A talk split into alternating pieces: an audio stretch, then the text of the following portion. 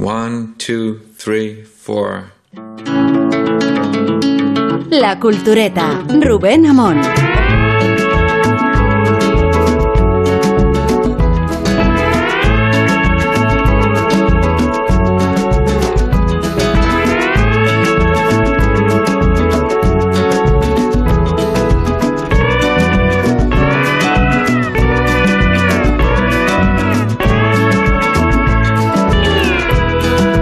Christ. Este, estos días tengo la responsabilidad de llevar la carga del visionado del Mundial en la ausencia de los culturetas que no lo hacen. O sea, con esto quiero decir que yo veo todos los partidos de fútbol porque ni Guillermo Altares, ni Sergio Molino, ni Rosa del Monte, ni Isabel Vázquez tienen la costumbre de ponerse delante del televisor para ver un gana Pero mm, por. Portugal. Rosa sí, Rosa sí, Rosa, ¿qué tal? Rosa Yo dice que vi sí. el, el- el Portugal gana, lo vi, fíjate. Ah, Portugal gana muy bien. Este es un Portugal gol ¿Qué de- has dicho justo ese? Portugal ganó. 3-2. Yo soy una, una progre de mierda, buenas noches a todos. Eh, pues, lamento Sí. empezar así. Una pija que he progre. caído, que he caído en, la, en, en esa trampa de lo políticamente correcto y que estoy boicoteando el mundo. No, Yo también. Yo es No, que pero Soy esa persona. Yo lo estoy- Perdona, de esta Oh, mesa, de esta mesa 11 probablemente sea la, la segunda más futbolera.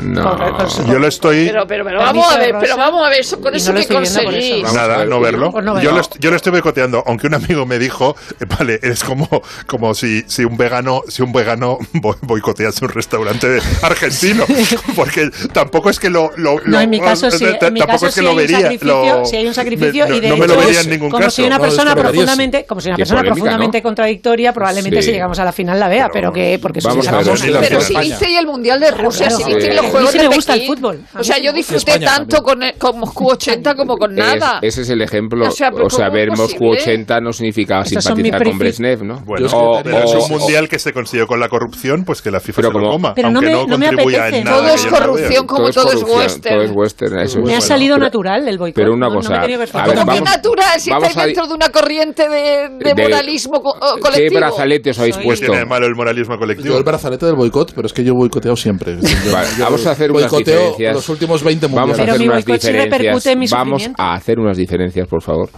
entre el boicot de quien no le gusta el fútbol, que es un boicot estructural, Sí. respecto al esfuerzo que supondría tener la tentación de ver una Alemania-España como el domingo y a apelar a, la ética y ¿Tú no sé qué moral Vale, Rubén. para no verla Rubén, pero televisor ¿tú, a las tú 8 de la crees que el, es- tarde. el esfuerzo de ese- del boicoteador, que le gusta, que es un fanático del fútbol y que ha decidido no verlo, eh, se parece al de la síndrome de abstinencia, que es como el drogadicto que decide dejar de, de pi- de pincharse, A mí va a sufrir efectos gustan, ¿eh? parecidos. Yo los he visto, es el pero primer que no mundial que no veo desde que pero tengo vamos a ver razón. eh, Pero, o sea tenías pero uso no a ver, Willy tenías uso de razón en la Argentina 78 Eh, Eh, y por tanto 10 años, no no no no. Bueno como que no lo viste entonces no te gusta el fútbol o sea, si Que no has 10 visto a Cardeñosa fallar. no has visto cómo- la final de Argentina contra ¿Viste- Holanda el gol de 78 Pichichi? y te dices persona Mira, ya que o sea, estamos y como estamos en la quiero decir cultureta, que si Mario Kempes el mundial de Mario Kempes no lo recuerdas no me lo puedo No, creer. no bueno pues es no que no tienes La gente se dignidad compraba no tenía televisión en color. No tenía edad. y el significaba eso simpatizar con Videla en como, serio est- como estamos en la cultureta, aprovecho para, para no, es simpatizar con una cosa co- co- co- Callarse. Corrupta y, rep- y repugnante que no quiero ver. Estoy de acuerdo con Willy.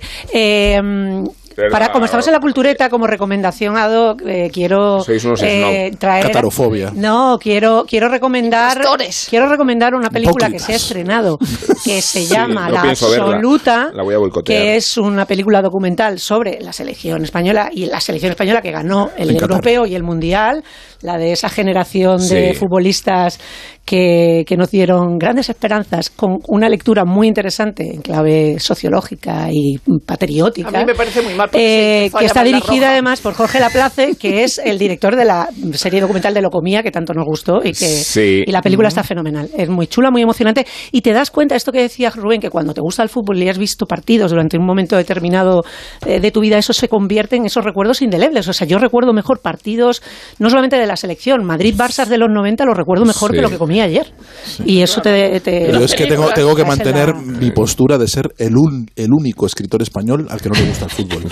Porque la, la situación ahora es la contraria a la de que era hace, ¿Qué te gusta? hace 20 años. ¿Qué te gusta la No, pero, pero es verdad, porque antes lo normal era que a los escritores no les gustara el fútbol. Ahora es lo contrario. Ahora soy el único que no escribe y no le gusta nada el Bueno, fútbol. está tú no, tienes- tú no estás viendo el- ver, tú no, Bueno. tú no, tú no ves el mundial porque no tienes tiempo entre las presentaciones de los libros. O sea, lo que no se puede tener es un calendario de presentaciones eh, estajanovista que te impide no solo ver el fútbol, sino vivir. Sí, Sergio. haciendo competencia Y a los perdona partidos, que convierta esta, este inicio del programa en, en un pasaje de respecto a tu porvenir, porque nos tiene muy preocupados. A mí también, a mí también. Que- y a todo esto, eh, Willy, antes de entrar, me sugería que, por qué, aprovechando que, que Luis Enrique, eh, por lo visto, se está deleitando con la lectura de los estoicos, De los así, estoicos. de, de- de- Cristo estoico, entiendo. Estoico, el búlgaro. Tú dices Ruiz De Luis Cristo Enrique, ¿y estoico. qué pienso yo? Tu padre es... y Eh, Mamunique, eh, Efectivamente. y se puede decir, ya no se puede decir chistes racistas, Me, es una me- pena. Yo me pare- me- me pareció Luis precioso tu, que el- tu padre es Amunique, Pero se no decía. es- no eh, es Amunique era un jugador nigeriano de, de- de oscura raza. Para, para, para- vamos.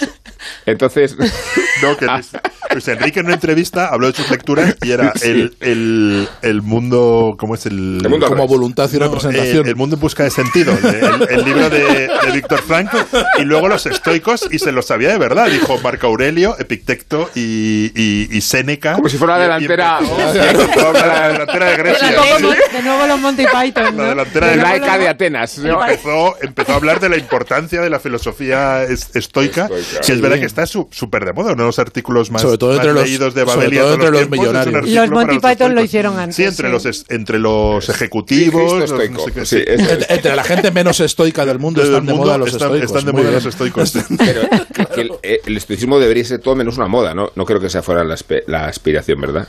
No, Eh, no, nosotros no. somos estoicos también, ¿eh? Eh, Hemos aquí hablado mucho de Marco, de Marco Aurelio, hemos hablado de Montaigne. Hemos hablado de Montaigne, Sí. de Marco Aurelio, hemos hablado Eh, mucho. hemos- somos muy culturetas. Nos gustan mucho. Esta los filosofía de esclavos, porque La estoa. eh, Epicteto era un Sí. esclavo y Marco Aurelio un emperador. Un o sea, vale la misma sí. filosofía, o de Séneca, que todavía, Es no, sa- transversal, que diríamos to- todavía no sabemos si Séneca, filosofía si Séneca es bueno. Marco Aurelio es un, un referente. Sí, digo, eh, digamos que el, que el estoicismo no entiende de- del eje derecha-izquierda. Entonces os voy a preguntar, no por el Mundial, solo a Rosa. Este, este programa de hoy va de- está protagonizado por Rosa y por mí, Bueno. que quiero que lo sepáis, porque vamos a boicotear vuestros turnos. Sí. Eh, y de Me hecho, parece bien, estoy muy a favor, la verdad. Eh, pero os voy a preguntar entonces por algo que esperan los eh, oyentes. En realidad no lo esperan, pero también nos viene muy bien porque como es- estamos en la inercia del Black Friday, se preguntarán los oyentes, ¿un, un cultureta se abastece en estas fechas de productos señalados? Eh, ¿Tenéis, habéis aprovechado las rebajas Sí. del mercado para adquirir más productos, más libros si cabe? No. ¿A- ¿Alguna iniciativa cultural digna? Has Sí dicho, tengo, la, Isabel, que sí, sí. sí tengo la intención, no, te- no lo he hecho hasta ahora, pero sí tengo la intención. Ten cuidado que se te acaba, tarde a ver la purrela que Te ya quedar- que te queda ya, queda ya la, ¿Y la qué- purrela. Pero y qué estás mirando? No, voy a, ¿Por dónde voy a van tus intereses? En- en- sinceramente, no lo he pensado. Así Me vas- has pillado completamente, no lo he pensado. Sí he pensado en hacerlo. Una pantalla no. para ver el mundial. lo No, que pantalla no, tecnología ya no más, no necesito más. Creo que te- tengo que comprar un mando a, di- a distancia para uno de estos eh, aparatos eh, eh, que tienen todas las televisiones integradas para una de las televisiones de la casa. Es lo más tecnológico que voy a comprar. Sí. A- Pero ahora- lo tengo roto. ¿Tienes Ahora una que- sala de realización en tu casa? ¿Tienes No, una- no, no, de- de- pues es para la cocina. Yo eh. para ver el Mundial tengo tres pantallas. ¿Ves por- tres partidos a la vez? No se puede porque en realidad están bien compaginados en, en cuatro turnos. Sí, Ah, vale. entonces si tienes 11, En los- 2, 5 y 8. En los colegios hay un, he leído que en los colegios hay un problema porque los niños están se, ponen el a- móvil. se ponen con el móvil al partido, lo ven en los recreos y que el- algunos colegios han dicho, mira ya, miradlo, da igual. De todas formas, ya os digo que eh, está provocando verdadero desinterés en el Mundial en España porque ya sabéis que el otro día España jugó a las 5 y la audiencia, siendo una hora difícil, solo fue del 47%. Sí, no, no.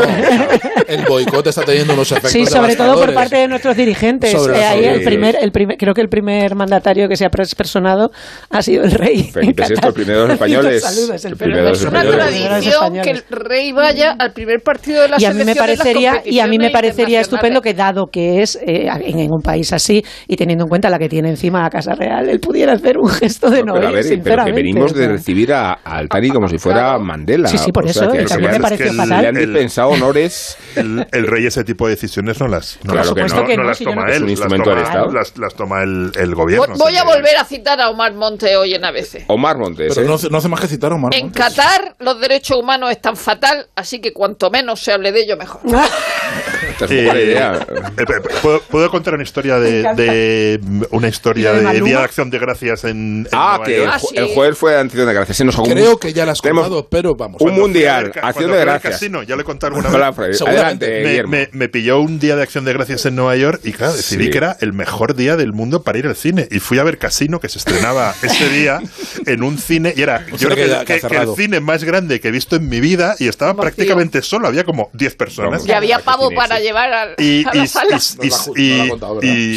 y- ¿qué y, cine descubrí es? una cosa fascinante en los en los Estados Unidos. ¿Qué En- cine era? Guillermo, a hacer una investigación mientras lo dices.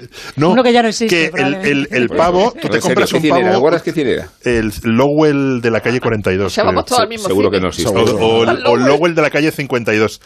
Y, ¿Quién es Lowell? Vamos y- a mirar. y entonces descubrí que el pavo en Estados Unidos, tú lo compras y tiene como una cosa de plástico. Para en- decir cuándo está hecho. Para decir cuándo está Sí. hecho, que me pareció fenómeno. Lo pones Es en como el un horno horas y horas y de repente salta un pitorrillo y ya está hecho. Sí, y la- y le- Y ahí, los- ahí había un Es que es el proyeccionista. país de la facilidad. Un Sí. proyeccionista y un vendedor de palomitas que le había dicho a su madre, no te preocupes, porque como no va a venir nadie, yo a las 5 chapo y me voy a- y Chapo. llego a cenar. Y aparecen Y 10, llego a cenar otros, y de, de repente aparece un español y Claro. dice, ya me ha fastidiado el plan de acción de gracias. tiene Se llevó, se llevó los cupitazos en las palomitas. es decir, o sea, eso está- es, evi- es evidente. Cuando- además era cuando tardaban, venías a Madrid y dices todo el mundo, yo ya he visto Casino. y aquí venía un año después. Jolín, es verdad. ¿Cuándo tardaban antes las películas? No ha cerrado, ¿eh? No ha cerrado. No, no, Pero no. están en ello, creo. Bueno, El Lowell de la calle Mira, a ver 52, qué, ¿no? qué cartelera hay de Avengers. Vamos a ver cosas. Sí. Un Ahí. cine enorme con un sonido descomunal. Sí, sí. Además, eh, Pues esto que son- aquí salas de lujo, o sea, que tenemos en la... Ah, son de estos cines que te dan jamón. Bueno, jamón. Oye, oye, que aquí hay uno muy bueno. ¿Habéis el ido al. Lux? El, pa- el Palafox? No, tengo ganas de ir. Ahí, me- ahí de vi yo. Asbestas la he visto yo. Maravilloso. Pero, pero, pero Es con el extra. catering, con jamón y todo, Es- viendo no. Es Eh, como ver. viajar en primera clase. Sí, ¿verdad? Sí, Sí, es, la misma sensación. Solo que te lo puedes pagar. Yo vi, yo vi la de, yo vi la de Ridley Yo, de Scott. Hecho, voy 20 euros, y me, ¿eh? Yo La- vi Maverick. ¿eh? Oye, que cuando yo voy sola me pido, me compro dos las dos entradas para que nadie se me sienta al lado. No me lo creo. Pero si ¿De esos verdad? son 30 euros de cine, el Rosa 20 euros cada una. ¿Por estar sola? Venga, hombre. Rosa, Yo- me- yo entiendo, no, no, yo estoy muy a favor del dispendio de Rosa, pero lo comparto mucho. No me atrevo a llegar a sus niveles, pero lo comparto mucho. Esa, esa- ese placer que da gastar dinero gratuitamente. Sí, pero es un por ese precio te nada vas a- estoico, te vas a Nueva pero York en muy, primera, ¿sabes? muy- No, eso no, está no, no, claro, no, es eso no me lo puedo permitir. Pero maravilloso. entradas de que el cine para Fox. Más que estoy con los culturetas, somos hedonistas, ¿no? Yo Sí, sí, también. Sí, más que eso, sí. ¿no? O Mucho más, epicúreos, ¿dónde va a ¿no? parar? Sí, Claro, más, sí, ¿no? sí. Vamos, tiramos más por ese lado. Somos mucho más de, de pasarlo bien que de restringirnos. O sea, que no habéis aprovechado el Black Friday en Bueno, su eh, yo, yo, es que lo que pasa es que lo hice hace dos años, hubo o, o dos o tres, un Black Friday de filming y dije, uy, qué bien. O sea, que, que, hiciste. que- que no son solo cosas de... Sí, pero Filming además ha extendido su Black Friday, creo que lo va a mantener, lleva ya un mes por lo menos y lo va a mantener unos meses más. Y de verdad, hay cosas que es que no, no hay dinero, ¿eh? 60 euros al año no es dinero. No es dinero, sobre No todo me pagan ahora. por decir esto, pero de verdad es que me parece regalado. Oye, que no han subido todas las ese un plataformas. sueño, es un sueño. Que han subido todas las plataformas. Y ellos han bajado. Ah. Y ellos han bajado.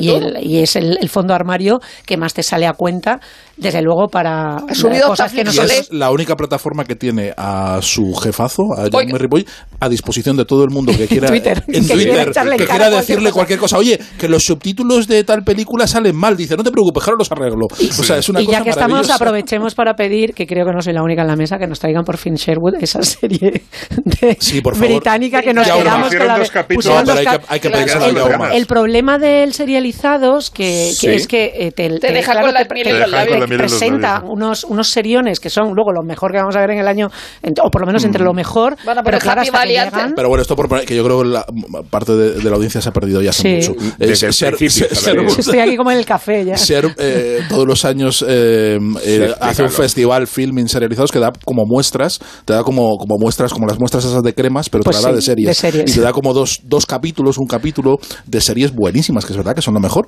y te quedas allí en Alvis. Y la, la más importante y la, la que más me gustó, y creo que nos gustó a todos, fue Sherwood, ¿no? Que es de, de una serie de, de mineros Tú dame- con un crimen, una cosa maravillosa. Una- un sitio lluvioso, una señora con chubasquero, alguien que muere, todo gente gente de- deprimida, ¿Cuántas veces decimos esto y cuántas veces nos emocionamos y es lo mejor del año? Estás definiendo un Eso es Dolores Redondo. ¿no? Afortunadamente, la tercera de Happy Valley llega en enero. O sea que no- Albricias y no- con no Bueno, y además han recuperado las dos primeras que estaban Sí. fuera de cualquier plataforma. Yo sí he aprovechado el Black Friday y he aprovechado para comprar un chaleco calefactable Ah, muy bien. Eres- porque eres una Pero un señora de 80 un- un años. No, Chaleco. porque voy en moto. Pero eh, no, no es fachaleco. No, pues, es- bueno, yo creo que Ah, sí. claro, si da calor no es fachaleco. Se parece al que trajo el otro día Elías Ven- Bendodo a la radio, sí, que vino con su fachaleco impecable. Y después se ha aprovechado también, Willy, que lo sepas, porque los hoteles en Estados Unidos están imposibles de precio. Es tan imposible. Pero ha habido un Black Friday Qué guay. y en Black Friday ha habido rebajas sensacionales. Así El- que Han sacado en los hoteles de Navidad. que- 40% y 50% en muchos hoteles de Estados Unidos. Quien quiera ir, que aproveche esta noche y la de mañana porque hay ofertas fuera de lo normal para al- alojarse en Estados Unidos. O sea que ni Black Friday ni Mundial. Pues nos va a recordar Miguel Venegas que este no es el primer Mundial de la historia sujeto a controversias ni a manipulaciones pol- políticas. Hemos hablado antes del 78, ¿verdad? Pues nos lo va a recordar Miguel Venegas. Nos va a recordar eh, la figura de Videla y cómo instrumentalizó el dictador el acontecimiento de aquel acontecimiento de, de aquel mundial. Eh, la final, ¿cómo no vamos a recordarla, Willy? Pero si ya está en color. Y que Cruyff no fue y no fue por No. boicotear. Ah, eso, de eso me acuerdo. Fue porque lo ¿Cómo te vas a secuestraron. acordar? en su Si Lo no había secuestraron en su nacido. casa. En su casa. Y De eso Mario- me acuerdo, secuestro de Queen, y, me acuerdo. y- y Mario Alberto Kempes, por favor. Andrés Calamaros de la Quinta que vio el Mundial 78. Nos lo cuenta en una de sus mejores canciones, Crímenes Perfectos, donde el desamor y la pena se mezclan para crecer con la nostalgia, que es una cosa muy de Argentina y muy de su fútbol también. Le tocó crecer viendo alrededor paranoia y dolor, dice. Y ese dolor hoy vive en el país que no sabe muy bien cómo digerir la primera Copa del Mundo que levantaron. En 1978, Argentina vivía bajo una dictadura militar presidida por Jorge Rafael Videla, tras un golpe de Estado contra el gobierno de Eva Perón. Pero la FIFA tenía sus planes y hasta allí se fue la Copa del Mundo a unirse a la fiesta. Francia y Holanda se plantearon el boicot. El Partido Laborista holandés pidió retirar al equipo del torneo, pero el rey Bernardo terminó por decidir que el equipo viajara. Holanda era subcampeona del mundo y gran favorita, pero se quedó sin su gran estrella Johan Cruyff, que no acudió. Holanda llegaría a la final otra vez y la perdería otra vez contra el anfitrión. Argentina se coronaría campeona del mundo por primera vez en su historia. La final del torneo se disputó en el Estadio Monumental de Buenos Aires. La imagen del Mundial fue la marea de papelitos que cayeron por toda la grada cuando asomaron los jugadores por el túnel de vestuarios, encabezados por su capitán Daniel Pasarela. Esa y los goles de Kempes y el bigote de Luque y Pasarela levantando la copa con un país enfervorecido, a medias. A muy pocos metros de allí, de aquel estadio, se encontraba la Escuela Superior Mecánica de la Armada, la ESMA. Mientras el balón rodaba y los papelitos coloreaban el cielo del monumental, en la ESMA se torturaba a los presos políticos, se ahogaba y se mataba a sospechosos de disidencia, incluso a mujeres embarazadas que perdieron su vida y la de sus fetos. Y los presos jugaron su mundial como quiso la dictadura. Alfredo Ayala contaría después cómo los llevaban a los estadios para comprobar si algún hincha los reconocía y los saludaba, para poder detenerlos también y encerrarlos. Los sacaron incluso a la plaza del obelisco durante la celebración del título. Así demostraban el poder que tenían, que hacían con nosotros lo que querían, contó. Hoy la ESMA sigue en pie, pero se ha transformado en un museo de la memoria y así se ha convertido en monumento nacional. Allí están los documentos y los testimonios de lo que pasó durante el Mundial. La segunda planta está dedicado al capítulo más surrealista del torneo, cuando Raúl Cubas, preso político de la ESMA, fue obligado a entrevistar al seleccionador argentino César Luis Menotti como si fuera un periodista más. Nadie supo explicar por qué le dieron una acreditación de Unión Editorial, por qué lo plantaron en la sala de prensa y por qué su tarea fue entrevistar al flaco y un símbolo, y un símbolo de la izquierda a la que no se tocaba por su papel en el fútbol. Cubas hizo lo que le dijeron y cayó. No pidió ayuda ni hizo un intento por salir de allí, por miedo. Menotti no sabía nada, por supuesto, como Ardiles, Villa o Fillol, que años después contarían cómo el orgullo de convertirse en campeones del mundo se había convertido en vergüenza cuando supieron lo que había ocurrido en la trascienda del fútbol. La Copa del Mundo fue entregada al capitán de Argentina por el dictador Videla en el césped del Monumental. Junto a él estaban el secretario de Estado de Estados Unidos, Henry Kissinger, y Joao Belans, presidente de la FIFA, que al parecer no sabía nada de las 30.000 personas que nadie podía encontrar en el Buenos Aires, de, en el Buenos Aires de 1978. Mi nombre es Juan José Melet y tengo 57 años. El campo ha sido siempre mi compañero. Tengo más de 40 años de experiencia y me esfuerzo en transmitir a los jóvenes todo lo que sé del campo, porque hay una parte del trabajo que no se estudia, se aprende con los años. La experiencia es algo que solo se puede conseguir con la edad. Aprovechémosla. Una sociedad que cuenta con los mayores juega con ventaja. Lo sé por experiencia. Hablando en Plata, una iniciativa de Antena 3 y La Sexta. Ahora Eurojackpot, el mega sorteo europeo de la 11, es más millonario que nunca. Porque cada martes y viernes por solo 2 euros hay botes de hasta 120 millones. Y tan tataramillonario, porque si te toca el Eurojackpot, no solo te haces millonario tú, también tus hijos, y los hijos de tus hijos, y los hijos de los hijos de tus hijos. Compra ya tu Eurojackpot de la 11. Millonario por los siglos de los siglos. A todos los que jugáis a la 11, bien jugado. Juega responsablemente y solo si eres mayor de edad. Eh, tú, escúchame bien, no nos das miedo. Tenemos el valor que hace falta para conocerte y pronto sabremos cómo hacer que desaparezcas. Y mientras lo averiguamos, sacaremos las fuerzas de donde sea para que tú te vuelvas débil. Sí, leucemia, no vamos a parar hasta acabar contigo, porque la investigación y la vida nos hacen imparables. Hazte socio de la curación de la leucemia. Entra en fcarreras.org barra dona ahora o llama al 932 33 34. Fundación Josep Carreras. Imparables contra la leucemia. En Onda Cero, La Cultureta.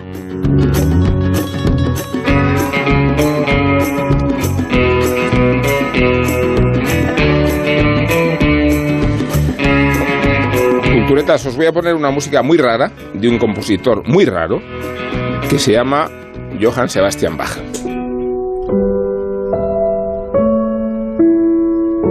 Y os voy a leer un reportaje muy raro que encontré en un medio muy raro que se llama The Conversation y que dice así.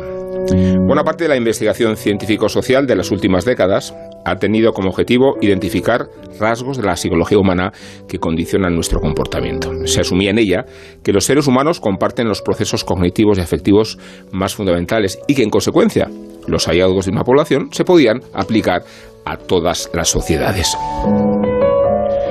No es de extrañar que por razones de comodidad y de economía, el 96% de los sujetos analizados pertenecieran a países industrializados occidentales, principalmente estudiantes estadounidenses que albergan todos, en total, los países occidentales, el 12% de la población mundial. Desde hace unos años ha intentado corregir ese sesgo, ampliando las investigaciones a las diferentes culturas existentes, evitando generalizar sin más los datos obtenidos con los estudiantes occidentales. A medida que las investigaciones incluyeron sociedades a pequeña escala y otras culturas como las asiáticas, por ejemplo, los resultados obtenidos se modificaron drásticamente. En un libro reciente del que vamos a hablar, Joseph Heinrich, director del Departamento de Biología Evolucionista Humana en la Universidad de Harvard, sugiere no solo que los datos no son generalizables, sino que los occidentales poseen una psicología weird, extraño en inglés, diferente al resto, raro, que les convierte en las personas más raras y más extrañas del mundo, que no necesariamente mejores. El término weird sirve como un ingenioso acrónimo que resume algunas de las características singulares de nuestra cultura. Western, la W, Educated, la E, Industrialized, la I, Rich, la R, y D de Democratic, o sea, repetimos, occidental, educado, industrializado, rico y democrático. La psicología de los raros, según Heinrich, posee entre sus rasgos más notables el individualismo y una mayor apertura a interaccionar con individuos pertenecientes a otros círculos sociales, lo que favorece la movilidad y el cambio social. Los occidentales vivimos volcados con nuestros logros personales y mantenemos una cierta distancia con la familia, grupo o clan, mientras que nos adherimos a agrupaciones sociales por vínculos profesionales, ideológicos o de otro tipo. El fútbol, por ejemplo. Además, los raros, aquí tenemos cinco especímenes, o seis con Nacho García, o, siete con Ana Ramírez, la guionista, pensamos de manera más analítica. Creemos en el libre albedrío. Nos sentimos moralmente responsables de los actos y nos comprometemos con leyes y principios de justicia universal. Frente a este perfil psicológico occidental, Heinrich sugiere que la mayor parte de las culturas promueve una tendencia hacia el colectivismo, de manera que los individuos se identifican más fuertemente con la familia, con la tribu, con el clan, con el grupo étnico. Consideran el nepotismo como un deber natural, piensan de manera más racional y holística, asumen como propia la responsabilidad de lo que hace su grupo y sienten sobre todo vergüenza en vez de culpa, cuando su comportamiento se aleja de los dictados de la tradición. Para Heinrich, la psicología rara se gestó en los últimos 1500 años, en buena medida como una consecuencia no prevista de la política de familia que desde finales del siglo VI trató de implementar la Iglesia católica apostólica romana.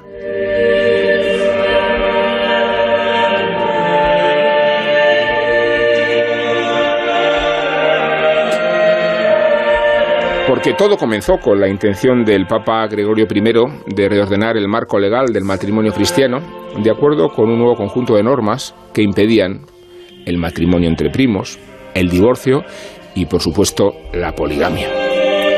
Este proceso de reforma debilitó las alianzas por parentesco e introdujo cambios en la dinámica social. Cambios que experimentaron un notable impulso a partir del siglo XVI, debido a factores como la fe protestante, que intensificó la deriva individualista y promovió la alfabetización como medio de acceso a las sagradas escrituras, el desarrollo de las ciudades, los gremios profesionales, el método científico. Con independencia de cuáles hayan sido las causas más relevantes, el resultado ha sido la génesis de la más próspera civilización sobre el planeta.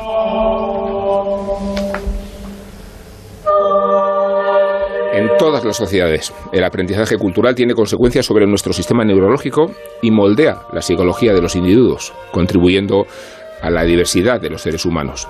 La civilización occidental no es una excepción. Ha alumbrado una psicología extraña en una sociedad poblada por instituciones y reglas no menos singulares. Democracia, principios de justicia universal, mercados, ciencia, ciudades cosmopolitas, cultos religiosos que intensifican la dimensión individual de la religiosidad. Los individuos raros son el producto y al mismo tiempo el sostén de esa cultura concreta. El aprendizaje cultural reconfigura físicamente nuestros cerebros y por lo tanto modula nuestra manera de pensar y actuar.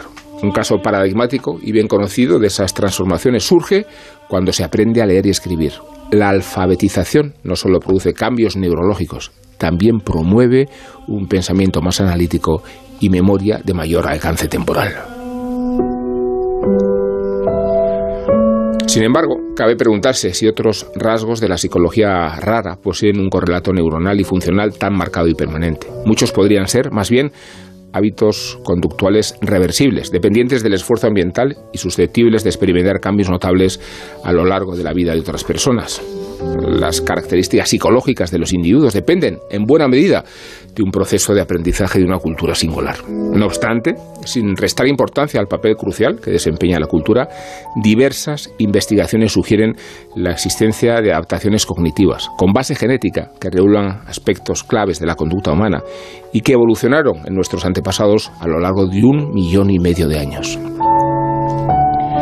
Se trata de mecanismos cognitivos que contribuyen a resolver problemas de dominios como la elección de pareja, la gestión de la cooperación para beneficio mutuo, la identificación tribal, la toma de decisiones. Sobre qué, a quién y cuándo imitar, o el desarrollo de formas de pensamiento proto-religioso, mágico y supersticioso. Resulta paradójico que algunos caracteres de la psicología rara entren en conflicto con esta arquitectura cognitiva evolucionada y ello pone en duda su solidez y consistencia. Nos preguntamos, ¿hasta qué punto la psique rara, culturalmente construida, es un producto estable frente a esa naturaleza humana común? Los rasgos raros podrían construir una delgada capa en nuestra arquitectura psicológica. Es el momento en que las circunstancias complican la vida de la gente, aflora un comportamiento humano menos raro con sus virtudes y sus defectos, alejado de los patrones psicológicos que supuestamente caracterizan a los occidentales. Se entiende así el éxito que obtienen determinadas políticas que apelan a instintos más universales para dar respuesta a problemas como la regulación migratoria, la prioridad del grupo propio, la identidad nacional.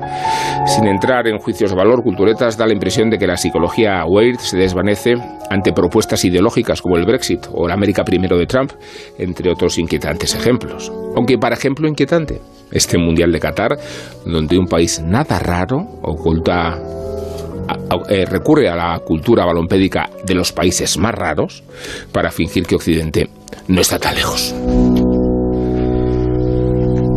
Qué libro más interesante el de Hendrix, ¿no?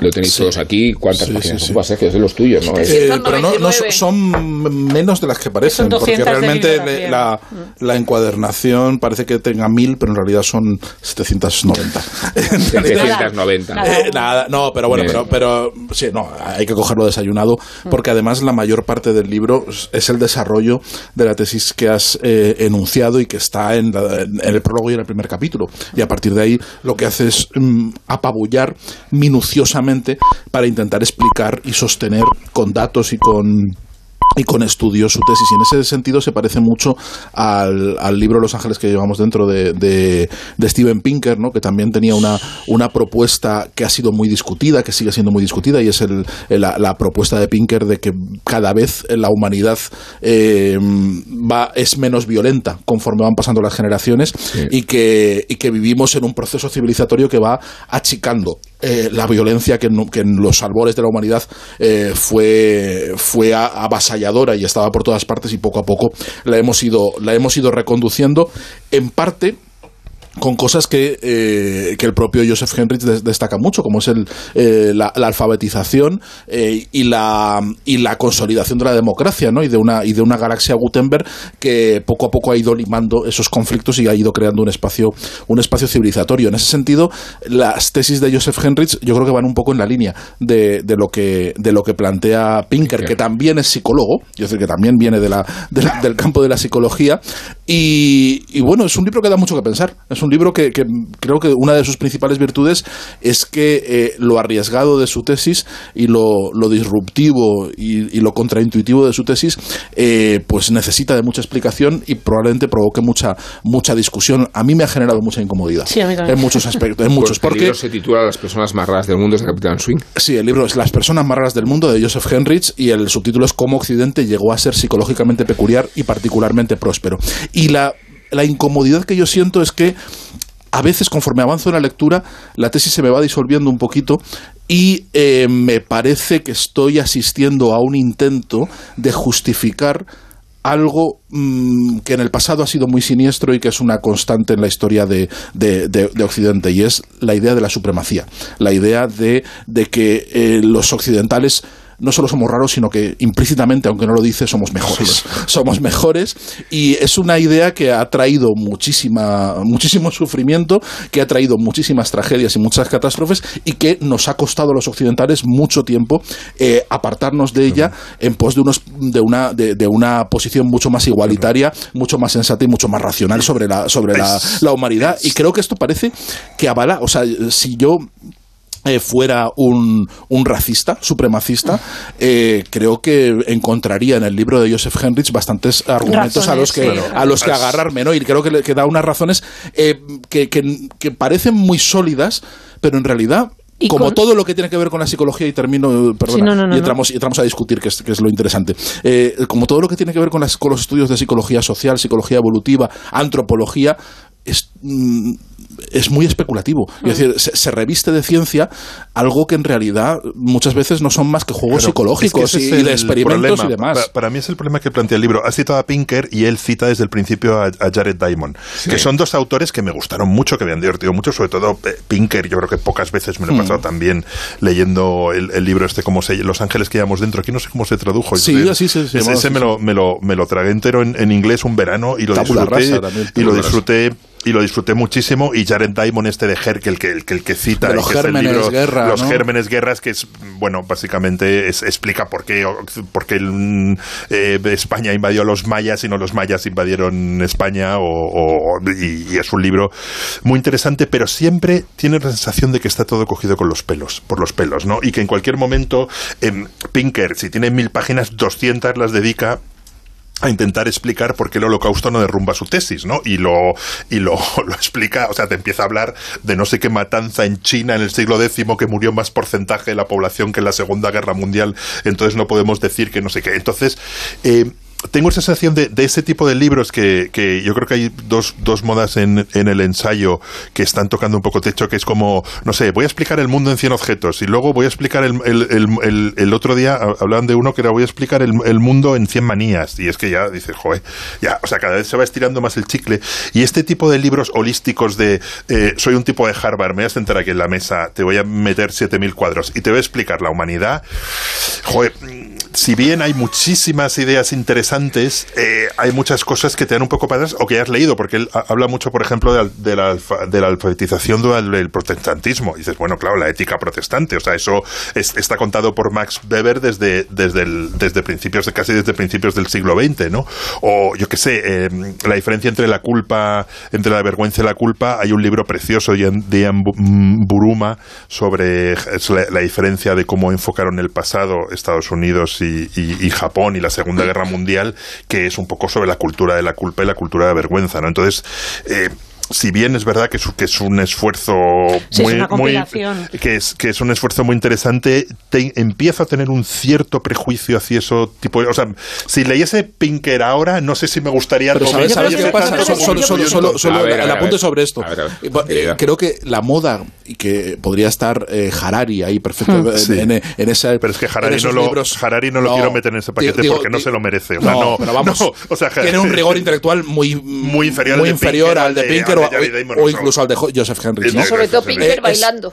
Pink- Pinker bailando es un cachondo, o sea, sí. Y, y el- pero, pero esa tendencia, esa moda a explicar el mundo con una sola idea, una sola idea que, que, te, que te rompe los esquemas y que dices, bueno, esto no puede ser verdad, bueno, te lo voy a demostrar, y ese esfuerzo, yo creo que es una reacción intelectual a la, eh, al pasmo que, que ha supuesto eh, en Occidente la ruptura de los sistemas filosóficos. Es decir, hubo un momento, un tiempo eh, en que la filosofía pretendía explicarlo todo, pretendía explicar todo, toda, toda la naturaleza, todo lo que tenía. Sí. Y renunció a ello porque vio que era imposible, porque y, y- y tenemos un conocimiento mucho más fragmentario.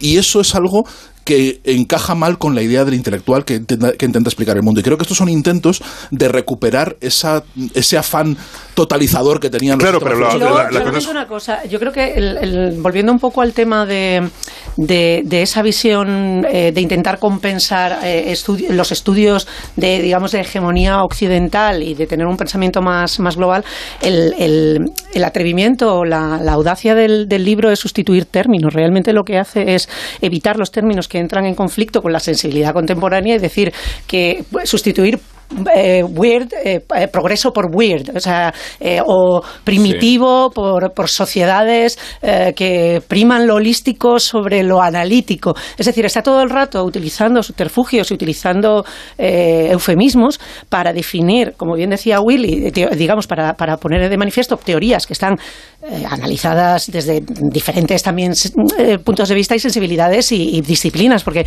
no olvidemos que este tío es un antropólogo y cuando uno empieza intentar cuestionar sus, sus, eh, justificaciones de sus tesis, eh, evidentemente solamente puede plegarse ante lo, lo apabullante de los datos, pero es cierto que incluso la justificación que da para el, recabar, para el recabar esos datos también a veces te hace cuestionarte si va por el camino adecuado, lo cual resulta pretencioso.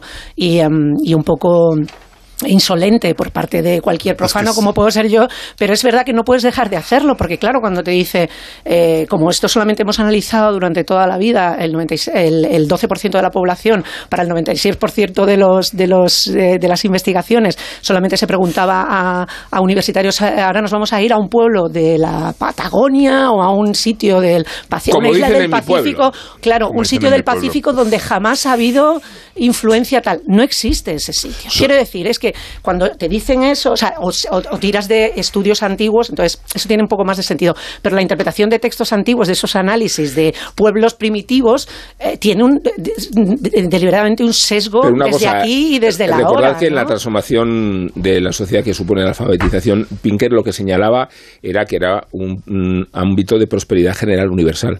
Sí. Y no se refería solo a, No, no, a en, todo concreto, claro. sino No, cua- no, no, cuanto la alfabetización y la cultura, primero es un freno a- al exceso demográfico y después predispone sociedades más cultas y, y más educadas incluso con mm, protodemocráticas. Eso es, Pero ese eso es lo de- distinto. pero eso es lo que él-. Por, lo que por- eso por es- eso digo que, que Pinker es, en, en la descripción del mundo menos catastrofista. Sí. De lo que habla es de cuánto la alfabetización Pero ha conducido que- a la evolución. Llegando a la misma conclusión, no, solamente una no, cosa, no, no, llegando no a la misma, llega- o sea, no llegando a la misma conclusión, pero sí que utilizando las mismas claves sí que lo hace, pero evitando esos juicios de valor, es decir, lo que hace es parapetarse desde, el- desde la presunción de la, del criterio global para, para llegar, digamos, hacer el, el- la misma, la misma, el mismo análisis realmente Mira, que, el- que digamos y sobre todo, perdona, en lo que tiene que ver con la con el estudio de la religión, por ejemplo, que es a lo que más da peso como elemento dinamizador y globalizador, eh, que es una defensa de, de- de, digamos de las de las grandes religiones como elemento como los, los verdaderos elementos aglutinadores de,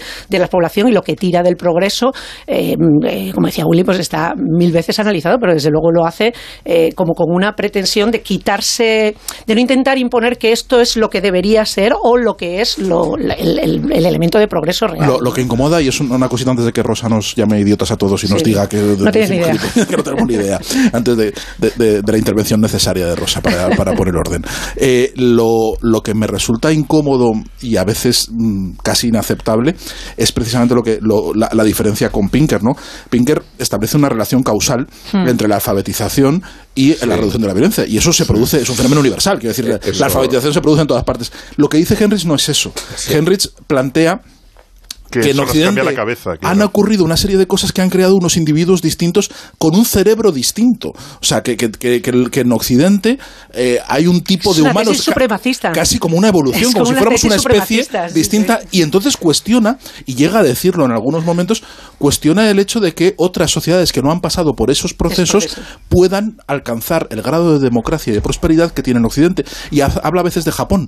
Dice, sí, Japón parece... Copia de Estados Unidos. Es una copia en legal, todo, sí. pero ru- luego, luego no, culturalmente, bueno, nos ha fastidiado, claro que culturalmente las diferencias son, son, son abismales, pero nadie puede negar el carácter democrático de una sociedad y el carácter de, de- de progreso que ha, que ha tenido Japón. No puedes decir que, que los japoneses, como han tenido una historia distinta Sí. a la de los europeos, están incapacitados para la democracia. Eso es racista. el total, y él de- de- identifica que el sistema de, de Japón está copiado del sistema legal americano y no lo identifica con la vieja Europa que hace exactamente lo mismo No, no sé. en las constituciones eh, contemporáneas. Voy, voy a decir que en las notas que tomé al leer el libro, la primera nota que tengo eh, es sobre ser superiores. O sea, creo que el libro va sobre ser superiores, eh, de- de- Sí. definitivamente. Ahora bien, no tengo ninguna culpa. O sea, no, ya que la culpa es una es una de, la, de, la- de los asuntos que se trata. La No culpa, tienes culpa de ser superior. No, la culpa opuesta a la vergüenza, es decir, no tengo esa culpa de infantino de decir eh, Sí, eh, ni- que Europa es la que tiene que pedir perdón. Ni ¿no? hablas en- ni puedes hablar como hizo Infantino en nombre de Europa. No, no, claro. Es es decir, no, no, no, no considero que tenga una, eh, una, una culpa No, me refiero, a la, manera. me refiero a la accidentalidad. Somos europeos ya, por curación. evidentemente. o sea, Por, por muchos eh, paréntesis, volviendo atrás, por muchos partidos que veráis, no, no me digáis que veáis, no me digáis que nos produjo sonrojo las declaraciones de Infantino. a mí me hizo vomitar. Por eso, por eso lo he, por eso lo he citado, por eso Sí. lo he citado, pero yo creo que el libro sí que da argumentos de investigación y luego se ve la forma científica de llegar a las conclusiones que nos pueden gustar o no nos pueden gustar, pero lo que dice es que las sociedades son cerebros colectivos y, y cuando tú o- oyes hablar ah, ahora de a hombres de negocios hablando de cómo, pero no ahora, hace, hace años, de cómo son los chinos, siempre te dicen que los chinos tienen otra, una moral distinta a, la- a la hora de hacer negocio. Es decir, esto no, no, no me lo tiene que decir Heinrich, es decir, eso te lo dice gente que está tratando con, con los chinos. Y luego también hay una cosa muy interesante y es sobre cómo se ha evolucionado y cómo, cómo se ha transformado el cerebro, que dice que si en el año 1000 o en el año 1200 hubieran llegado unos extraterrestres para estudiar la Tierra, en ningún momento iban a prever que la población eu- europea era la que iba a dominar el mundo, que en ese momento habrían pensado que era el, el mundo islámico o China los que iban a, a- a dominar. Bueno, de hecho, dominaba el mundo en aquel momento, es el que mundo lo- islámico. claro, claro. a ver, y el mundo No, no. contemporáneo está el baricentro es el sudeste asiático. O sea, Pero el, claro. el- el- el universo está mucho más reconocido y reconocible en el sudeste asiático que en ningún otro lugar. Otra cuestión es que estos programas y estos libros nos den la sensación de que Occidente sigue siendo el centro de gravedad del planeta y no lo es en absoluto. Bueno, no lo es, y esto es una rareza, evidentemente, Sí. incluso, incluso en cuanto a, a- tanto por ciento de población, es decir, que está hablando de muy poca gente. Pero, por ejemplo, todavía eh, eh, Edu Galán está de promoción con su libro La máscara moral, ¿no? Sí. Decir, El, cuando- el martes estamos los dos en Oviedo ¿Ah, sí? presentándonos. el- ¡Vamos! Eh, Chin, chin, Eso es lo que se hace en este Nos lo quitan de las manos. Cuñita. Nos lo quitan de las manos. Clink, el fin de la fiesta. Cuando Edu dice, cuando Edu dice la moral democrática es superior a la moral, a la mo- moral islámica radical, pues, y dice también, me da igual que me llamen islamófobo, es que me parece tan evidente, Sí, es decir, sí, que no claro, necesito ¿quién lo ninguna culpa para pensar que, el- que, que el cristianismo, y esto puede parecer eh, mal a mucha gente, es superior al, al islam. Yo creo que no. Pero si que Eh, Pero eso no tiene nada que ver. Eso no tiene que ver con no, eso. no, a ver, yo un Son las- segundo. las- Eh, por alusiones, por, de las por alusiones, me encanta decir por alusiones cuando no tiene sentido decir por alusiones. No, vamos a ver, y- yo creo que el- el- el- la revolución occidental es el laicismo.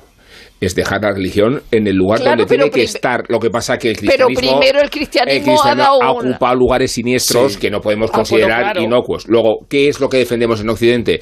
No la superioridad del cristianismo, La superioridad de la laicidad. El, el- el laicismo. Ahora, ahora, laicismo. pero, no, no. pero el cristianismo primero ha quitado la poligamia, el incesto y Claro, pero, pero lo que plantea Henry, lo que, el fondo que plantea Henrich, que no lo llega a plantear así, pero está implícito, es que eh, es probable que otras sociedades mm, no occidentales eh, sean incapaces de adoptar la democracia y el laicismo. Y eso es falso. Quiero decir, eso me parece que es rotundamente falso.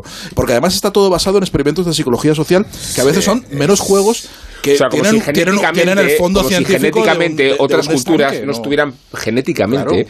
predispuestas No, no, a abrazar sabe, habla del aprendizaje. no, porque, que- y añado una cosa, es que además damos por hecho una definición cultural, territorial, geográfica de Occidente cuando Occidente no ha hecho otra cosa que cambiar, porque que, que consideremos en la esencia de Occidente los países bárbaros del norte, digo, si apelamos a y, y consideremos el subdesarrollo, el, el, el sur del Mediterráneo, cua- cuando es el origen de toda la cultura occidental, Pero es que decir que es, que es una Si estamos geografía. hablando- dice que ha hablando- sido de chiripa, que la evolución. Pero lo de de- la- Todo es de además lo del Occidente laicismo es geo- vamos, a eh, Corea del Sur es occidente es occidente. ¿no?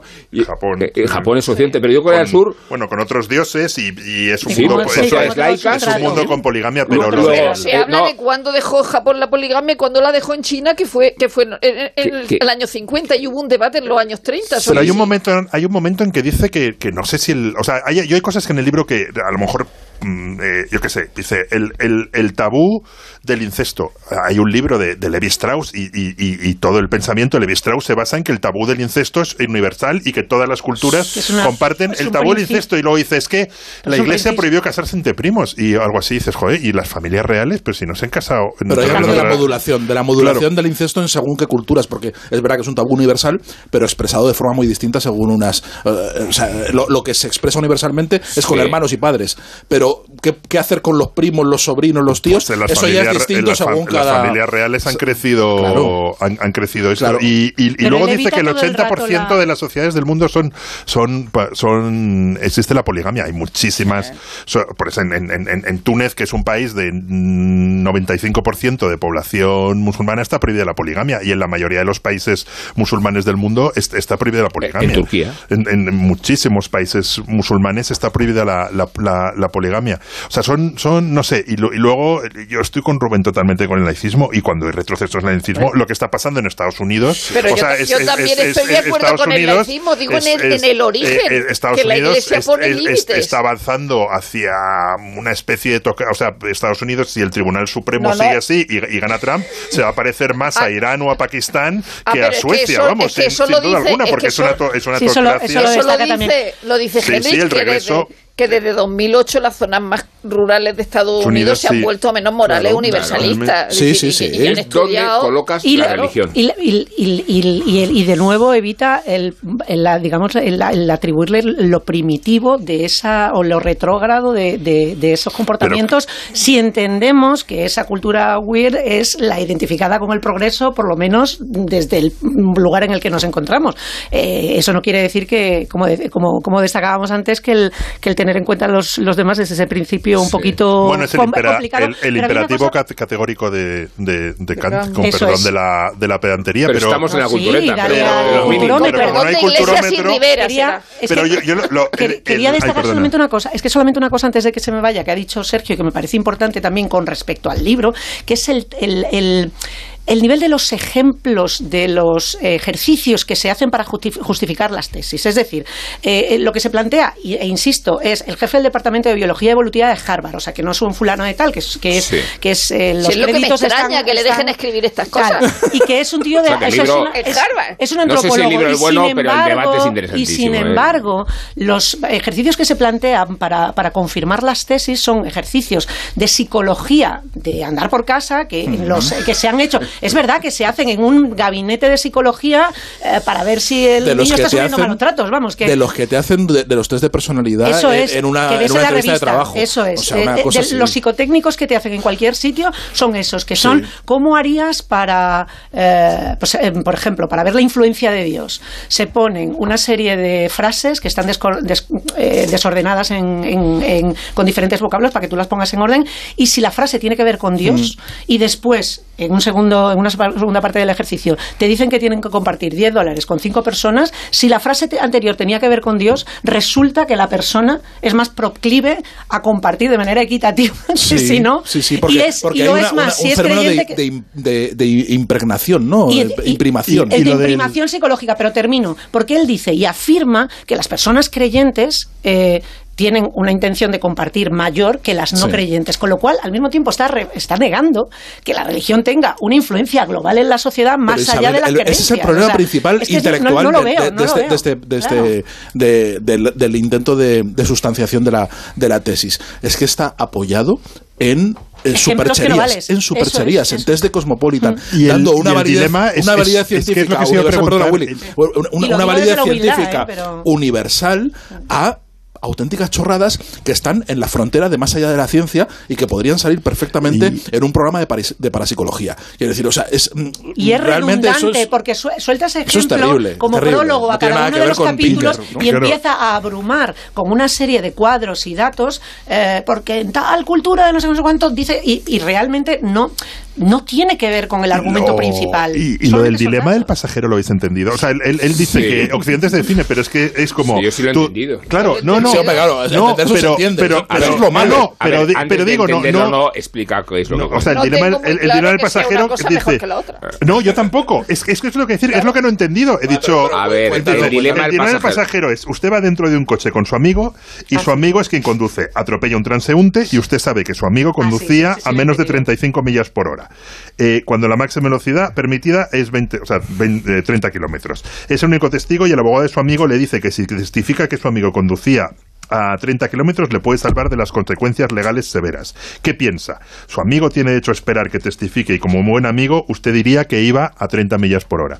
Y dice, B, su amigo no tiene derecho a esperar que testifique y usted no diría que iba a 30 millas por hora. Entonces viene a decir que lo civilizado, no sé qué, es lo segundo. Y digo, no, no, es que yo no conozco a nadie o prácticamente a nadie Claro, que, que no daría la que no daría el A y decir, bueno, pues mira, o sea, mm, esto ya ha ocurrido, es una desgracia. Tú eres mi se- amigo, se- hombre. se- se- Claro. se- salvo a mi amigo, Total, pero claro, es, es- es lo que no he entendido como la definición de Occidente. como Chus es que todo que Occidente tiene- diría el B y Claro. digo, yo no, No es conozco, o tiene sea, que yo no conozco a confirmar, nadie tiene que, que yo confirmar vivir- por encima de la es campana gorda. a tu amigo, Tiene que Claro, confirmar claro, por encima no de la campana que gorda que las sociedades primitivas son eh, eh, tribales y, y- y, eh, ti- tienden al nepotismo y a la Claro, y a la y, al- y al arroparse y es mentira. O sea, quiero Es decir que es que en eso incluso en- obvia- en tu propia familia habría mm, mm, Eso mogollón se de gente que en una la, cosa a la culpa, otra. en la culpa y en la vergüenza. Yo solo conozco claro, un primo de un primo alemán que a lo mejor diría el B, pero todos los demás que conozco dirían el A. o Entonces, sea, el mal está hecho, no hay culpa, ¿por qué te voy a castigar? Isabel, Isabel eso, es, eso es obviar, eh, el- además lo hace deliberadamente, obvia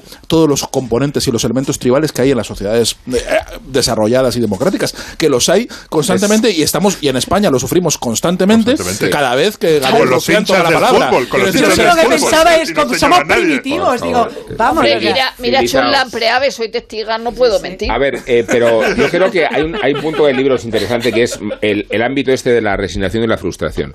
Porque creo que a todos nos inquieta que el modelo universal al que propendemos no es en absoluto el de las democracias ilustradas ni laicas, sino al de la hegemonía de China y todo lo que implica la hegemonía de China a la prosperidad de las democracias iliberales, para la contradicción, Claro. y a un mundo de muchas más restricciones y más oscurantismo. Y, Y, yo esto da Que es una argumentos a esa Sí, gente. Claro. no, por eso es lo que estoy diciendo, que, que es un espacio de resignación y de frustración lo que se define, Claro. eh, porque estamos en franca decadencia. Y el Mundial de Qatar, Qatar es un ejemplo de la decadencia, porque tú no puedes eh, permitirte el lujo de, de cuestionar si Felipe VI va o no a, a Doha cuando ha recibido a jeque y Amir Artani con todos los privilegios sabiendo que va a hacer una inversión de 4.800 millones de euros Yo en no lo España. cuestiono, pero me avergüenza, que- ¿eh? No, O sea, no, no, pero que digo quiero que es la prueba de insistir, la capitulación Sí, de Occidente. Yo digo que Occidente está capitulando. Claro, claro. Bueno, Y- como o sea, se que puede que- ver que con tú la puedes criticar energética, la guerra a. Rusia al tiempo que le compras el gas a Sí, Putin. sí, sí, Y, y esto lo está es haciendo España y lo mismo, están haciendo claro, todos los países. ahora mismo no, lo que no eh, podemos es que- que, es una, una civilización que está capitulando. Está re- eh, hay una regresión. Y hay una regresión. el ejemplo el de los condados americanos, pero es- De nuevo, no utiliza el término es. regresión La- en ningún momento. No, y hay una, La dominación de China o de Rusia o de. Bueno, dependemos de la energía, o sea, de- de- dependemos de la energía de, países que ninguno es una democracia y, y dependemos del consumo. Si Sí. mañana China deja de exportar todo, vamos, No hay vamos, Black ahora, ahora en Rusia, y, aprovecho para mandar un saludo. Para presentar tu libro, ¿no? no, para hablar del, libro de Utrilla, de Daniel Utrilla, que hablamos aquí del, del OVNI, que, me escribió el otro día un mail muy cariñoso que nos escuchaba eh, atravesando la frontera hacia Finlandia y que estaba, que estaba muy triste por ver cómo se desmorona su, su Rusia. Mm. Eh, eh, en Rusia ahora mismo hay un, una creencia cada vez mayor y alimentada por gente como, como, como el Dugin, Alexander Dugin, el, el filósofo de, de cabecera al que mataron a la hija. Putin, al que mataron a la hija, a, Dugina, eh, que em, defiende que mm, la democracia, evidentemente, los valores occidentales son ajenos al, alma eterna rusa y que además Rusia no solo eso, sino que Rusia puede salvar a Occidente de la decadencia democrática, homosexual y, de todo de lo que en la que está metida, ¿no? Y laica. Entonces, eh, feminista. Esto, Joseph Henrich sin pretenderlo, está armando de razones a gente como Dugin. O sea, está armando de, razones a todos aquellos que desde, que desde Rusia y desde ahí están, están convencidos de que efectivamente la rareza occidental, esa rareza tan, tan excéntrica y molesta de los laicos y la, democracia, pues hay que arrasar con ella, ¿no? Y hay que volver a los valores eh, tribales eh, esenciales y religiosos. El Emir decía el otro día... Eh, Occidente es un modelo de sociedad, pero no tiene por qué ser el modelo de sociedad que, hemos de asumir como el, válido. y en la estructura confucionista que tiene China, que, donde cada cual se resigna al concepto del Estado y uno se complementa con el Estado en una relación asimétrica, le otorgan una enorme validez. O sea que los conceptos de felicidad, de ocio, de diversión que tenemos muy arraigados en el Occidente no tienen por qué ser vigentes en otras culturas, en las que dominan además, ¿no? Por eso digo que China es un ejemplo feroz de, de, por qué un país va a ser democrático, por qué un país va a ser sensible al feminismo, por qué un país va a ser liberal o, va a ser laico. ¿no? Pues China es el ejemplo absoluto. Porque un país va, no, no va a torturar a sus ciudadanos. Que, Pasamos a cosas. Ya y es verdad que, que, estamos entrando en una espiral muy, muy peligrosa y que dejamos abierta la puerta a un, a un mundo verdaderamente oscuro que se nos echa encima. El, entonces, el título el del libro es El libro blanco del supremacismo. Además, mira, el nombre del, el nombre del, del autor también remite, eh, te diré. Sí, Joseph. y es de los y es, de las y es de los de la mesa para matar gorrinos. Los protocolos, los protocolos de los sabios de las personas más raras del mundo. Pero de verdad que a mí me sorprende que eso haya salido de Harvard o de una universidad de, la, de, de, las prestigiosas de Estados Unidos donde estas cosas del supremacismo blanco eso dice no se Eso dice Dugin. Aquí esto en la Universidad de San Petersburgo no se consiente. Esto no. sí. Bueno, Nacho Ibernón esta semana ha compuesto una canción. Bueno, otra. Para convencernos de que regalemos libros de Navidad y no basura materialista. A ver, no sabemos si esto es un arte de ironía o si Nacho Ibernón ha perdido la cabeza. Creo que lo segundo vamos a salir de dudas.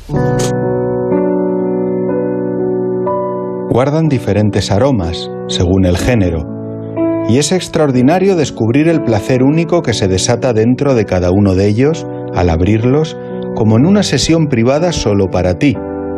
Acaricia su lomo, piérdete en el viento remoto de sus páginas y mira este papel. Sobre él descansa esta prosa, que es en realidad un ser vivo, un vergel de ideas que habrá de crecer libre.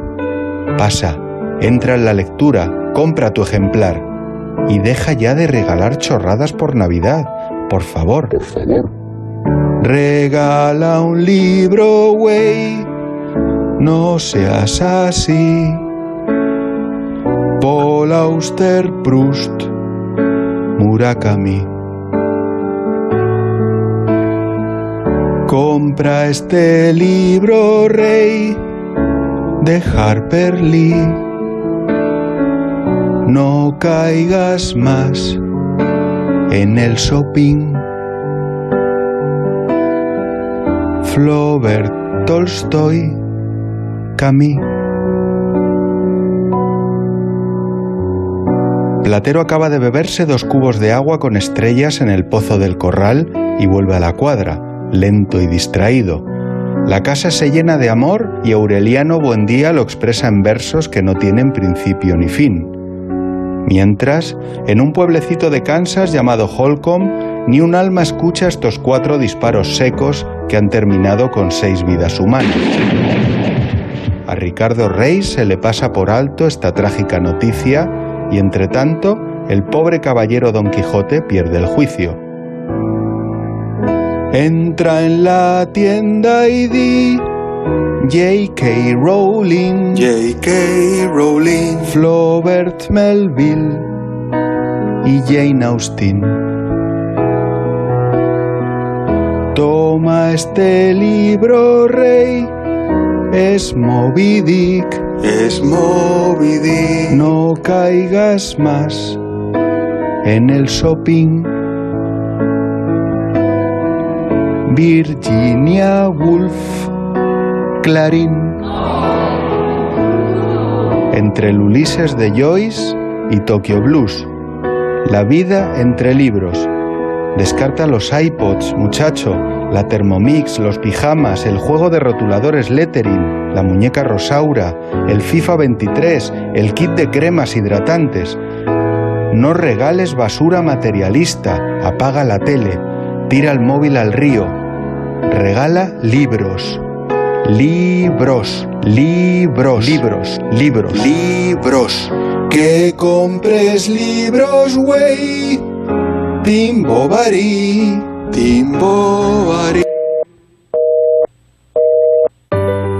En Alquiler Seguro cumplimos 15 años mejorando día a día los servicios a inquilinos y propietarios. Facilitamos los trámites con la digitalización de procesos, visitas virtuales, firma digital, área privada y app para gestionar tu alquiler.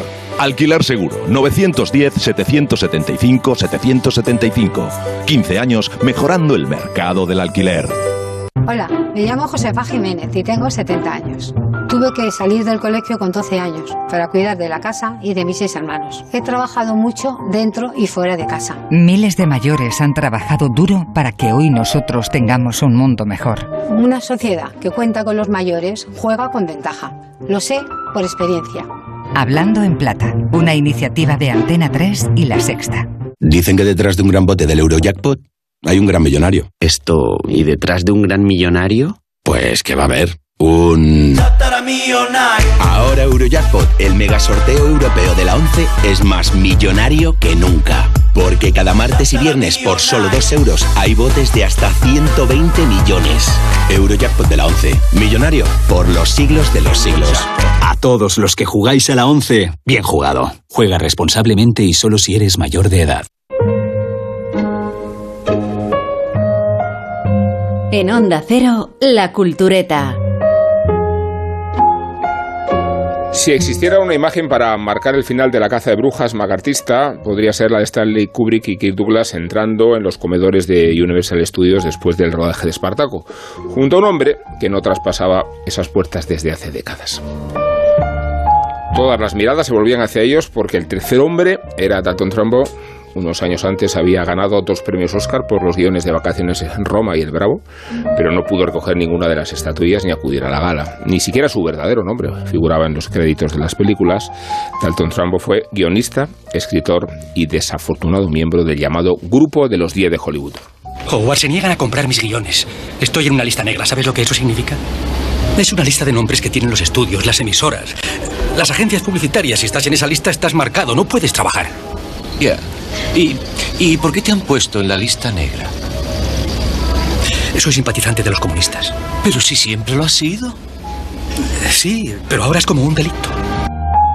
En La Tapadera, película de 1976, el protagonista acude a un viejo amigo porque ya no puede firmar sus guiones de televisión. Como simpatizante comunista, su nombre figuraba en una de las temidas listas negras por las que los actores, productores, guionistas y directores se convertían en el blanco de la censura y la persecución macartista de los 50. Dalton Trumbo no solo fue juzgado y sentenciado en la lista negra, sino que se negó a declarar en el llamado Comité de Actividades Antiamericanas que investigaba la sombra del comunismo sobre Hollywood. Trumbo y otros nueve fueron encarcelados y despedidos indefinidamente en el año 1947. De aquel juicio se cumplen exactamente 75 ahora, en 2022.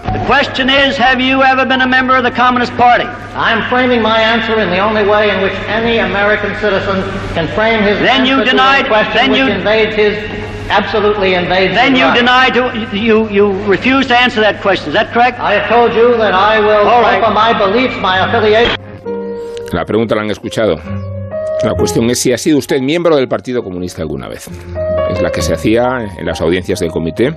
Se repetía una y otra vez a los que figuraban en la lista negra de estos años. Data aquella cita apócrifa de Orson Welles que describió con acidez la purga anticomunista encabezada por el senador Joseph McCarthy y a los que se plegaron a ella en la industria del cine. Decía Orson Welles, la izquierda estadounidense se traicionó a sí misma para salvar sus piscinas. Las de Beverly Hills, se entiende, de las que Dalton Trumbo quedó desterrado por negarse a testificar ante el comité. Se negó a responder a aquella pregunta junto a los otros nueve de Hollywood. Fue despedido de la Metro Goldwyn Mayer y encarcelado durante un año en 1950. El juicio a Trumbo y a los 10 de Hollywood, así los bautizó la prensa, comenzó con una publicación de una columna en el Hollywood Reporter, Un voto para Joe Stalin se titulaba. En ella se señalaba a los profesionales de cine supuestamente vinculados con el Partido Comunista. Fueron los mismos que tuvieron que dar explicaciones ante el comité con resultados desiguales. Por ejemplo, Walt Disney dio el nombre de algunos de sus empleados porque consideraba que debían ser investigados. Aseguró que el comunismo era un grave problema en la industria del cine. En cambio, Humphrey Bogart, Loren Bacall y unas cuantas estrellas más encabezaron una protesta en Washington en contra de la caza de brujas. En 1947, el presidente de la Asociación Cinematográfica de Estados Unidos se reunió a puerta cerrada en el Hotel Waldorf Astoria de Nueva York con 50 ejecutivos de Hollywood. De la reunión resultó la conocida declaración Waldorf por la que Trumbo y los otros nueve despedidos y vetados para salvaguardar la libertad de expresión, según quedó registrado en una nota de prensa de dos páginas.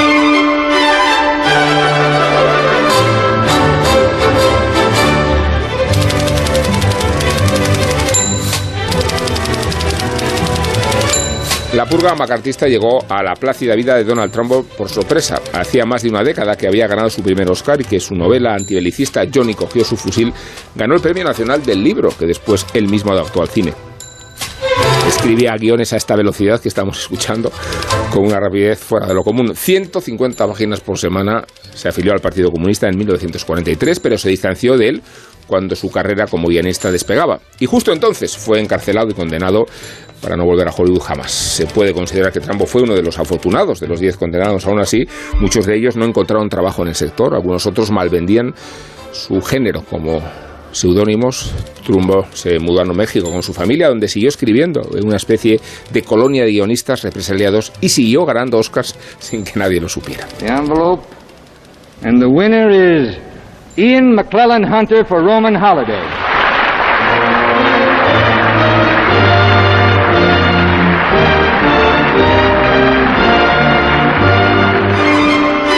1953 escribió el guion de Vacaciones en Roma, por el que el director William Wyler se llevó una estatuilla. Trumbo no pudo acudir a la gala ni recoger el premio de mano de Kirk Douglas porque el guion se atribuyó a otro nombre para no despertar sospechas. Cinco años después volvió a ganar otro Oscar por El Bravo, que firmó bajo el alias de Robert Rich llegado en 1960, el año en que Trumbo apareció de nuevo por la puerta del comedor de la Metro, su nombre volvió a los créditos de las películas para el bochorno de todo Hollywood. Otto Preminger le encargó la adaptación de la novela Éxodo de Leon Uris y Kirk Douglas no lo conocía, pero le parecía el mejor escritor de Hollywood. Lo contrató para escribir el guion de Espartaco y se negó a camuflar su nombre. Dalton Trumbo murió 15 años después en su regreso a Los Ángeles.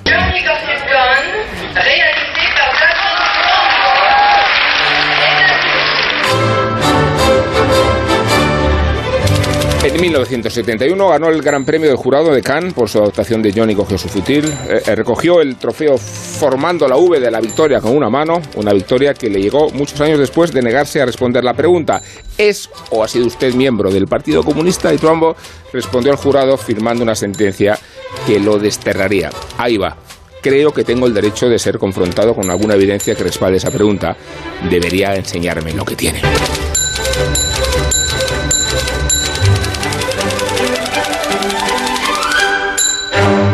Se posiciona Isabel Vázquez en actitud de tertuliaje porque ella nos propuso esta historia, esta conmemoración, estos 75 Sí, años del- origen de los 10 de Hollywood. Sí, es se cumplen 75 años de lo que marca el pistoletazo de salida de, de lo que será la infama, la, la infam- infamous, como dicen los americanos, periodo del llamado macartismo, que por otra parte estaría bien por, porque, digamos, de esto se hablaba mucho y se llenan muchas páginas de artículos eh, y a veces eh, incurriendo en, en confusiones como es la propia identificación de- del macartismo con McCarthy cuando y sobre todo con el, el, Comité de Actividades Antiamericanas, que es lo más llamativo eh, dentro de un proceso que antes estábamos hablando de cómo se minan y cómo terminan las democracias. Las democracias terminan cuando tú empiezas a vulnerar los principios y los acuerdos fundamentales que tienen que ver con las leyes que hay que respetar. Y eso pasa por no respetar, en este caso, la Constitución americana, la primera enmienda y el derecho a la libertad de expresión, que es lo que sucede eh, en el miedo rojo y en, el, en ese periodo que va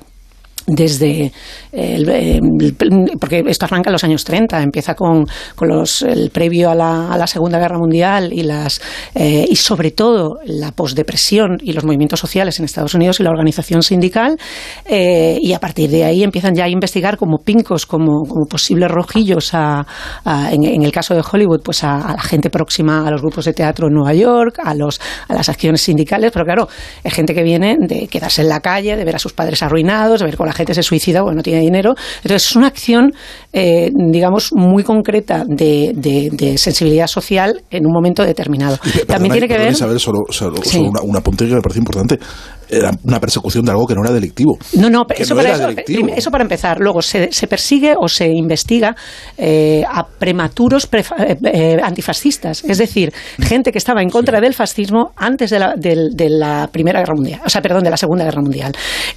como que a lo mejor podían ser filocomunistas porque estaban empezaban a verle las orejas al lobo antes que el resto de, tal. E incluso después de la Segunda Guerra Mundial se investiga a gente que ha hecho películas de propaganda prosoviética en la época en que los soviéticos eran aliados y, que estaban eh, al encargo de los estudios. Es decir, Jack Warner dice hay que hacer Song of Russia, que es una loa a, los, a los soviéticos que son nuestros aliados durante la guerra. Pues eso supone marcarte a posteriori como filocomunista, con lo cual pero a lo que iba con el tema del macartismo. McCarthy, que era un, un chapucero, un borracho, un, un, tipo eh, despreciable, que siempre estuvo auspiciando. Son opiniones personales, eh, contrastadas. Tenía, cosas, buenas también. Sí, era, era amigo de sus amigos. Era muy amigo, de, ¿sabes de quién era muy amigo? De los Kennedy. Muy bien. De los Kennedy era muy amigos. Cuando se reprobó a, cuando se reprobó a McCarthy en el año 54, el único demócrata que no votó para la reprobación de McCarthy fue eh, esto Jack Kennedy. Los Kennedy siempre al lado de lo mejor. Son muy amables. Siempre son muy amables. No nos va a dar tiempo de hablar del lío de, McCarthy con, con, Sinatra y con, y con Kennedy. Pero bueno, a lo que iba es que McCarthy, que siempre fue un, instigador de la persecución eh, roja, no era la persona que estaba detrás del Comité de Actividades Antiamericanas. El Comité de Actividades Antiamericanas empieza en el año 47 con la persecución de los, no solamente de los 10 de Hollywood, porque hay 19 testigos no no pro eh, digamos, a la causa eh, que están intentando eh, defender. Y luego hay un montón de gente como Robert Taylor, como Barbara Stanwyck, como la madre de Ginger Rogers que van allí a decir que por supuesto que a los comunistas los manden para Rusia y que allí esta gentuza eh, sobre todo judíos, hay que negarlo, y, sodomitas de Hollywood, hay que meterlos en vereda porque ya está bien que son unos inmorales y que tiene que venir, se tiene que imponer ser americano, que es ese criterio que de repente se impone. Pero se impone.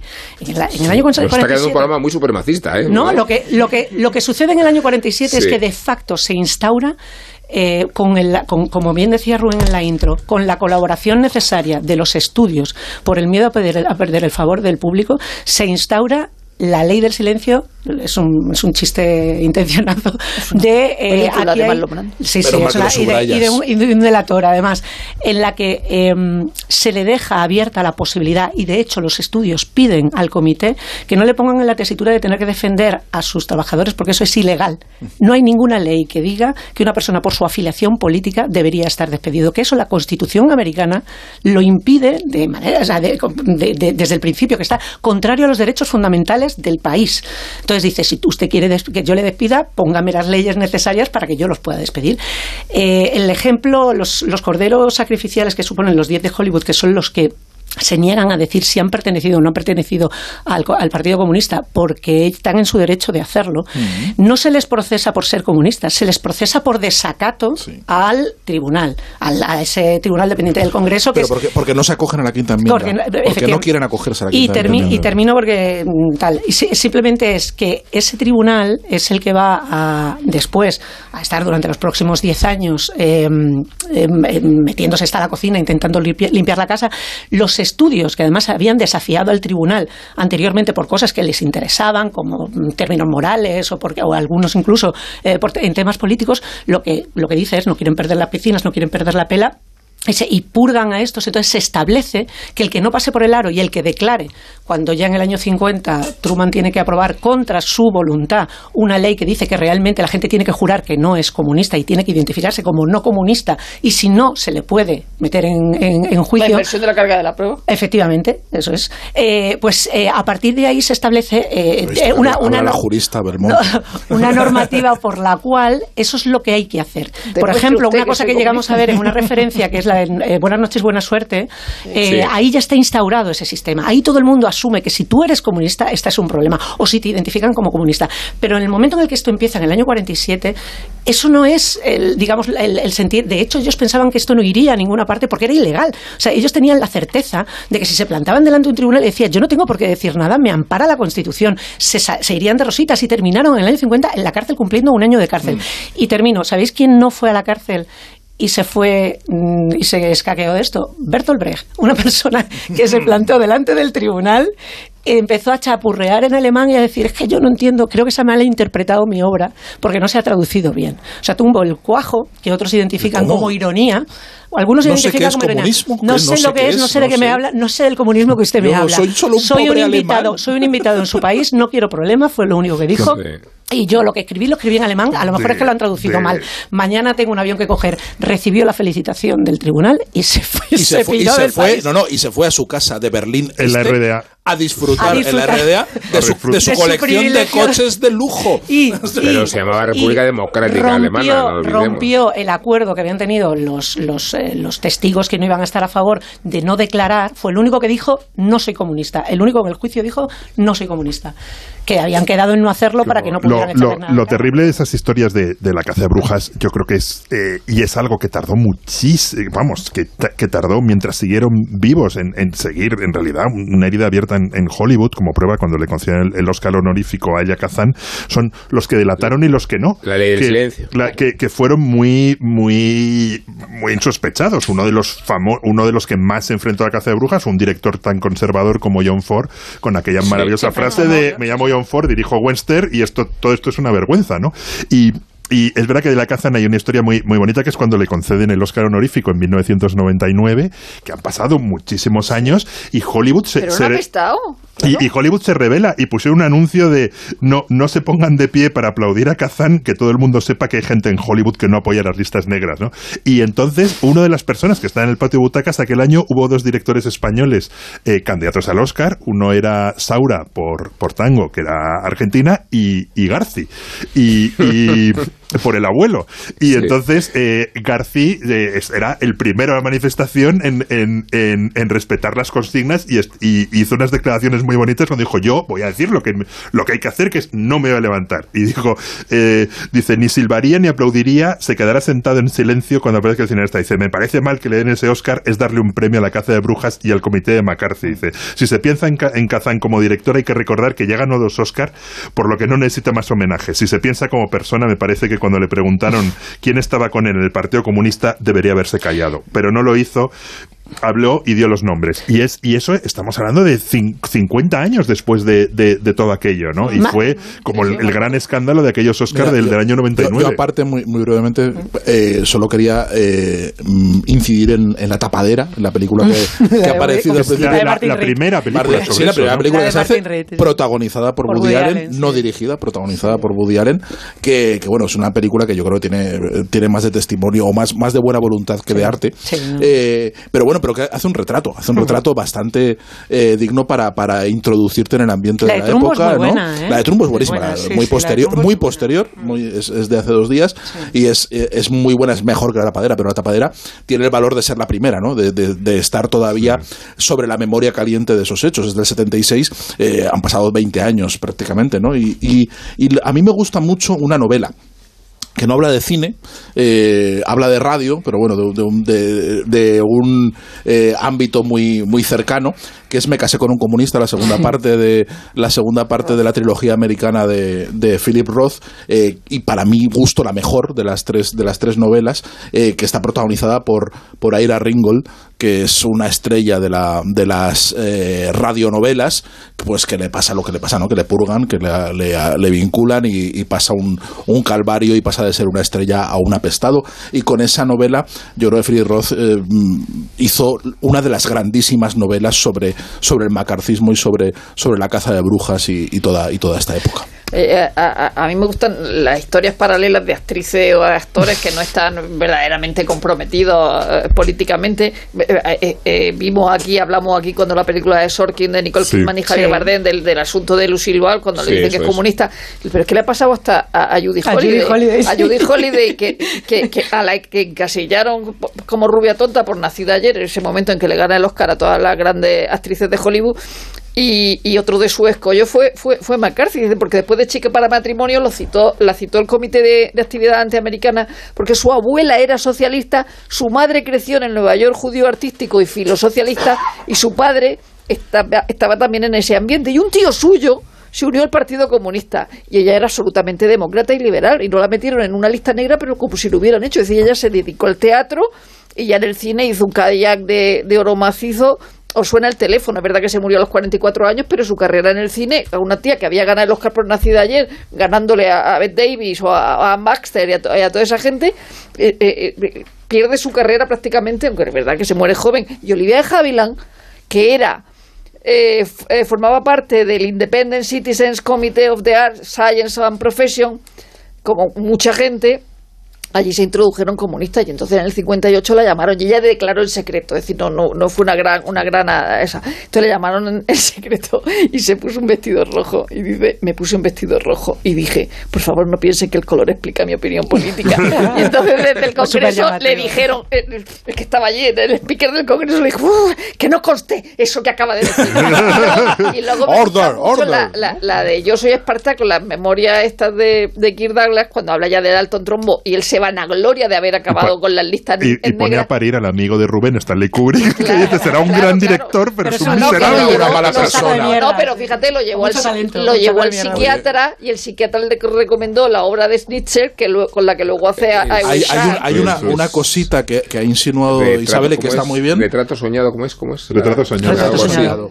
Que, que ha insinuado y que, que creo que es importante también en toda esta historia es el, el elevado antisemitismo que había detrás, Sí, eh, sí, eh, que está es. muy presente en la novela de Philip Roth, que es una novela sobre antisemitismo americano más que anticomunismo, y hay que olvidar que Sí, los, los mm, las principales víctimas de la caza de brujas, que Son son, los judíos. Rosenberg, son, Son un matrimonio judío. De hecho, de las pocas víctimas mortales que Claro, hay, de la- porque sí. el macartismo es, un, es un ejemplo de inoperancia. De nuevo, antes hemos dicho que McCarthy no es directamente responsable del Comité de Actividades Norteamericanas. McCarthy es en gran medida responsable de que el, el llamado macartismo o la caza de brujas decaiga, porque en el momento en el que sus intervenciones se dan por televisión, y eso también se ve en la película de George Clooney muy bien, eh, empieza a decaer porque la gente lo ve como un, un tipo despreciable está, está mintiendo de manera flagrante en televisión para intentar acorralar a los, a los testigos. Entonces eso y eso y que tiene la buena idea porque él no se dedica al, al mundo del, del arte, él se mete con el gobierno, él es un investigador, tiene un mismo un comité que investiga al gobierno y se mete con el ejército. Entonces en el momento en el que empieza a investigar a militares y decir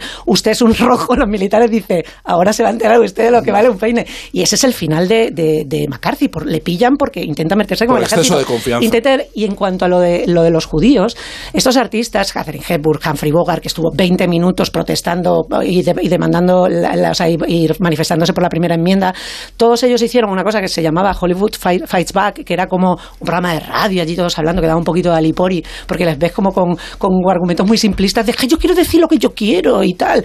John Huston, de hecho, le da un poquito de grima se- y es de los primeros que se retira porque decía que no lo estaban explicando bien lo que había que hacer, que eran todos un poquito tontos. Eh, es verdad, o sea, John Huston se autoexilia, se va para Irlanda y dice, mira, yo no quiero saber nada de esto, ni quiero que me llamen, y además me llamarán. En gran medida los que tienen el problema, que son estos guionistas, escritores y directores, Dimitri, Parletal, Trumbo, eh, estos son judíos, escritores judíos.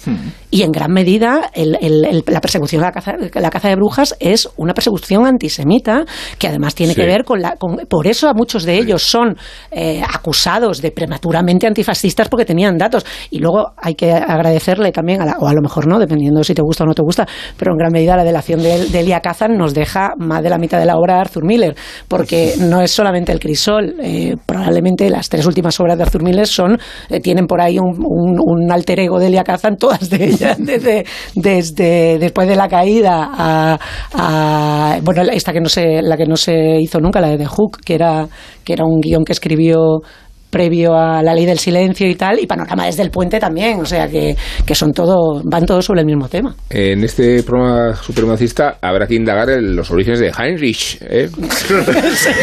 Digo, el autor- Joseph Heinrich. Pasó, la guerra en el metro. Eh, Pasó la guerra, pasó la guerra trabajando en el metro. no- Estamos a punto. Este como, como Bajo tierra, eh, bajo tierra, en la resistencia, no en el metro. Estamos a punto de irnos, pero no vamos a hacerlo sin antes a- evocar en la sección de JF. Mm-hmm.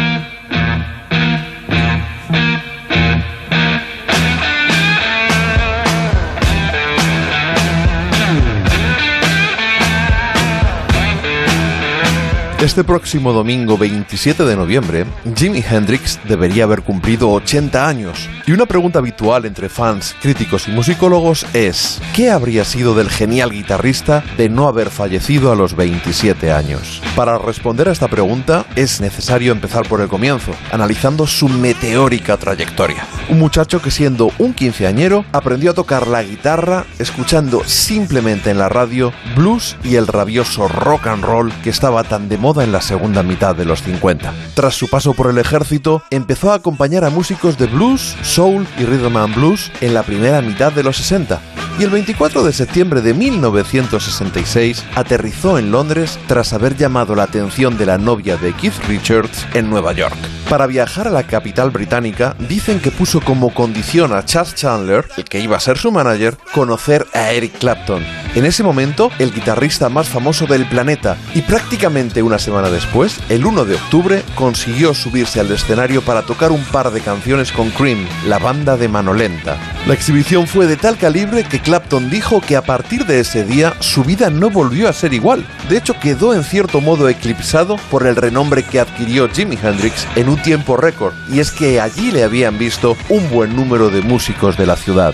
En poco más de dos años, con su banda, la Jimi Hendrix Experience, grabó tres álbumes que prácticamente resultaron tan revolucionarios e influyentes como toda la discografía de los Beatles y se convirtió en el artista mejor pagado. Su mítica actuación en el Festival de Woodstock se produjo tras haber disuelto la Experience en un momento de transición desde el rock psicodélico hacia el funk soulero. En el álbum en directo con la Band of Gypsies refleja su evolución artística y técnica, logrando hacer sonar su guitarra prácticamente como si fuera un sintetizador.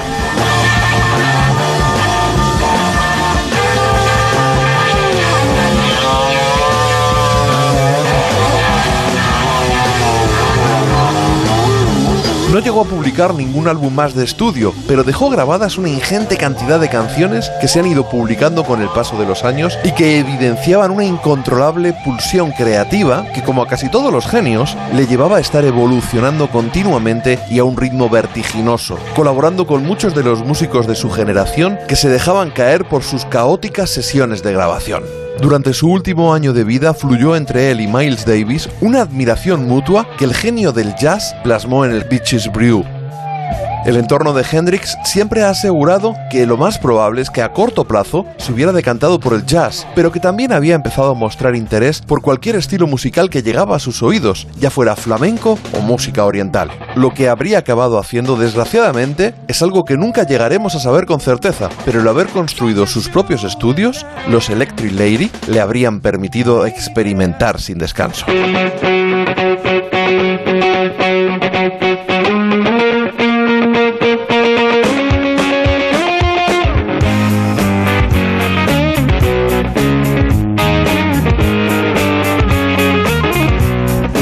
Culturetas, os voy a dar una serie de planes de fin de semana para que mm, no los perdáis de vista. Argentina-México. Eh, eh, el sábado a, las. Vaya partido. Argentina se lo juega todo. Argentina-México. Por favor, tomad nota que luego se os olvida. viaje. A las 8 de la tarde. Sí, sí, sí. eh, hoy sábado, porque ya estamos en sábado. ¿Qué más tenemos esa jornada? Nada, Polonia, Arabia Saudí no. Y luego tenemos el 26, un Francia-Dinamarca también, muy interesante. Oh, muy interesante, muy bien, Este, sí, sí, sí, sí, sí. Y lo que tenemos, por supuesto, el domingo es España-Alemania. Es a las Hombre, 8 de la tarde. No, no me lo pierdo. Bueno, como que claro, no te lo pierdes. Hombre. Después, sí, estos son los planes culturales de fin de semana. Fútbol es No se quejará usted. Eh, de lo que se le conviene a este programa. Nos no me voy a enterar despedimos. ni de los La agenda setting, sí. Es, de- es verdad que los partidos de fútbol están durando muchísimo. Algunos Muchísimo, duran pero es por la canción. por la canción en, en, en líneas generales. En Entonces, caso, muchas gracias a. Nacho García, muchas gracias a Ana Ramírez, muchas gracias a Guillermo Altares, a Isabel Vázquez, a Rosa del Monte y a Sergio Molino. Mm, Gracias, gracias. Y vamos a ganar a la Mannschaft, ¿eh? ya que estamos en, en esta línea supremacista. Hard. España va a ganar a la Mannschaft. Mannschaft. Adiós. En Onda Cero, La Cultureta.